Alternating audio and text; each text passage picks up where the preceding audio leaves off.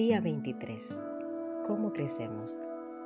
Dios quiere que crezcas hasta ser en todo como Cristo.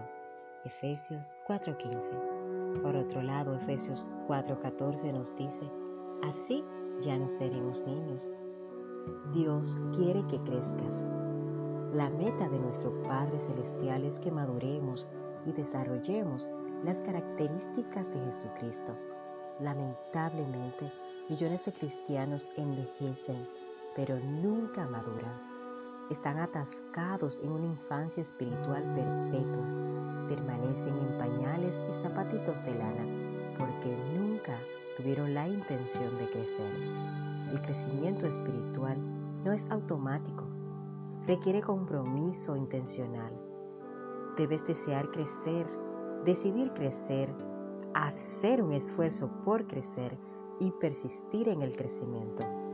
El discipulado, el proceso de convertirnos más en semejantes a Cristo, siempre empieza con una decisión. Jesús nos llama y nosotros respondemos.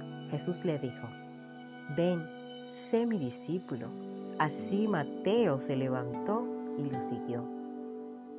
Cuando los primeros discípulos decidieron seguir a Jesús, no entendieron todo al alcance de su decisión, simplemente respondieron a la invitación del Maestro. Eso es lo único que se necesita para empezar, decidir, convertirse en discípulo. Nada le da más fortuna a tu vida que los compromisos que asumas. Ellos pueden servir para tu desarrollo o destrucción, pero en ambos casos te definirán.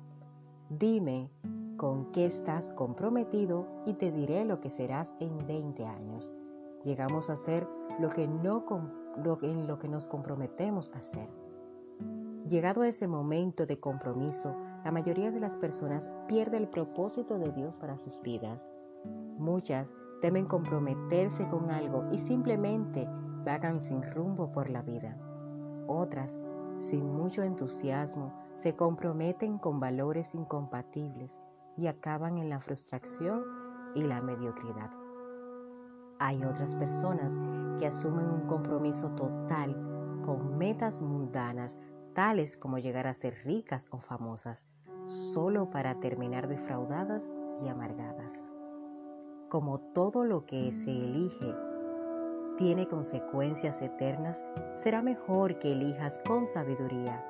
Pedro advierte, ya que todo lo que nos rodea será consumido por el fuego, ¿qué vidas tan santas y piadosas deberíamos vivir? El papel de Dios y el tuyo. Ser semejante a Cristo es el resultado de que tomes las mismas decisiones que Él hubiese tomado en espíritu Jesús te ayuda en espíritu para ayudarte a cumplir con tus decisiones. En cuanto decidas con severidad llegar a ser semejante a Cristo, deberás empezar a actuar de una manera nueva. Tendrás que abandonar algunas rutinas viejas, desarrollar hábitos nuevos y cambiar intencionalmente tu manera de pensar.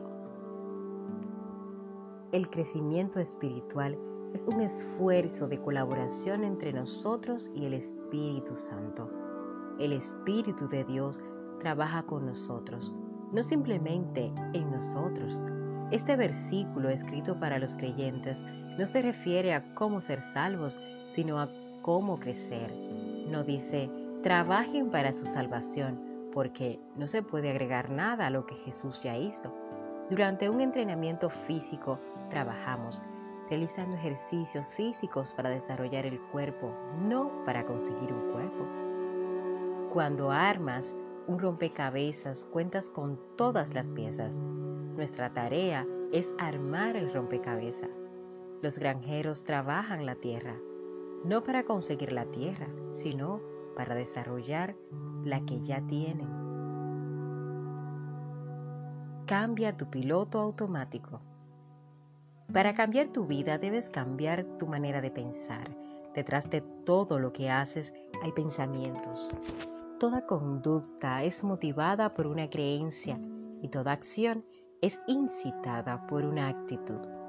Dios reveló esto miles de años antes de que los psicólogos lo entendieran. Y decía, tengan cuidado de cómo piensan. La vida es modelada por sus pensamientos. Imagina un paseo en un bote con motor en un lago, con el piloto automático puesto en dirección hacia el este. Si decides dar vuelta atrás y dirigirte al oeste, tienes dos posibles maneras de cambiar el rumbo del barco. Una es tomar el timón y físicamente obligarlo a que se dirija en la dirección opuesta a la que señalaba el programa del piloto automático. A pura fuerza de voluntad podrías vencer al piloto automático, pero sentirás la resistencia todo el tiempo. Finalmente, tus brazos se cansarían de la tensión, soltarías el timón y el barco retomaría inmediatamente el rumbo en dirección al este, de acuerdo con su programación interna. Esto es lo que sucede cuando tratas de cambiar tu vida a fuerza de voluntad. Dices, me obligaré a comer menos, haré más ejercicio, dejaré de ser desorganizado y de ser impuntual. Si tu fuerza de voluntad puede producir un cambio a corto plazo, pero crea una tensión interior constante porque no has tratado la causa desde su raíz. El cambio no se siente como algo natural, así que finalmente te rendirás, abandonarás la dieta y dejarás de hacer ejercicios. Hay una mejor y más fácil manera. Cambia el piloto automático, tu manera de pensar. La Biblia dice, Dejen que Dios los transforme en una nueva persona, cambiando su forma de pensar. El primer paso en el crecimiento espiritual es empezar por cambios en la manera de pensar. El cambio siempre comienza en la mente. La manera en que pienses determinará cómo te sientes y cómo te sientes influirá en cómo actúas. Pablo dijo, debe haber una renovación espiritual de sus pensamientos y actitudes. Para ser como Cristo, debes desarrollar en ti su mente. El Nuevo Testamento llama a este cambio mental arrepentimiento, que en griego literalmente significa cambiar tu mentalidad. Te arrepientes siempre que cambias tu manera de pensar y adoptas la manera de pensar de Dios con respecto a ti mismo, al pecado, a Dios, a otras personas, a la vida, a tu futuro y a todo lo demás. Asumes la actitud de Cristo y su perspectiva. Un texto bíblico dice, dejen de pensar como los niños, sean niños en la malicia, pero sean adultos en su forma de pensar. Los niños son por naturaleza completamente egoístas, solo piensan en sí mismos y en sus propias necesidades. Son incapaces de dar solo, pueden recibir. Tienen una manera de pensar inmadura. Por desgracia, muchas personas nunca se desarrollan más allá de ese nivel. La Biblia dice que esta manera egoísta de pensar es el origen de conductas pecaminosas.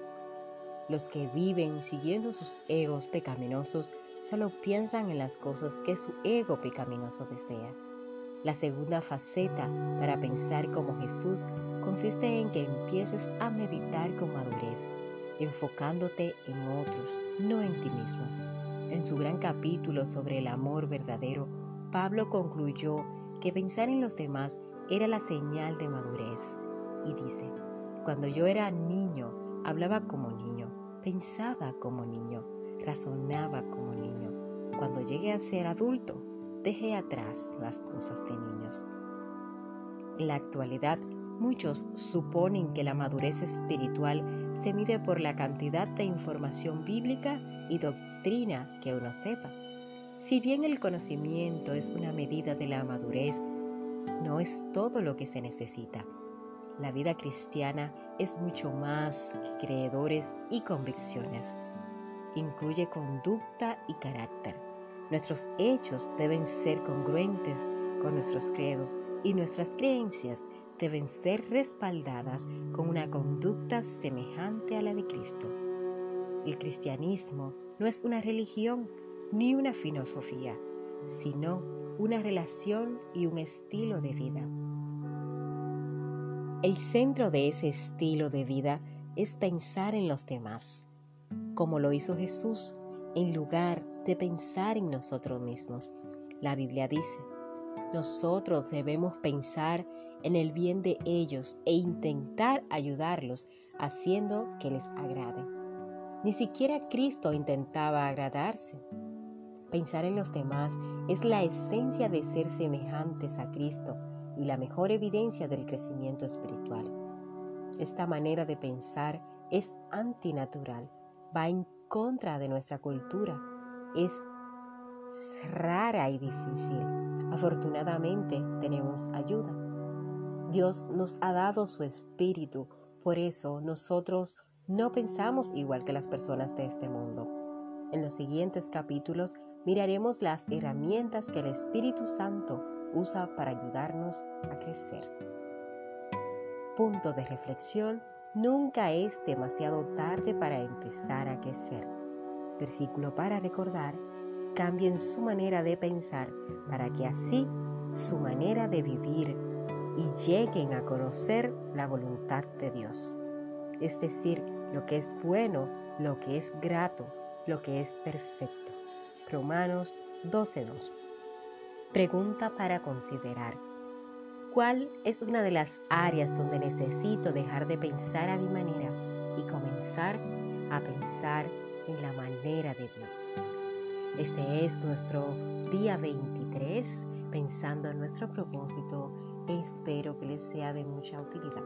Hasta la próxima y un fuerte abrazo.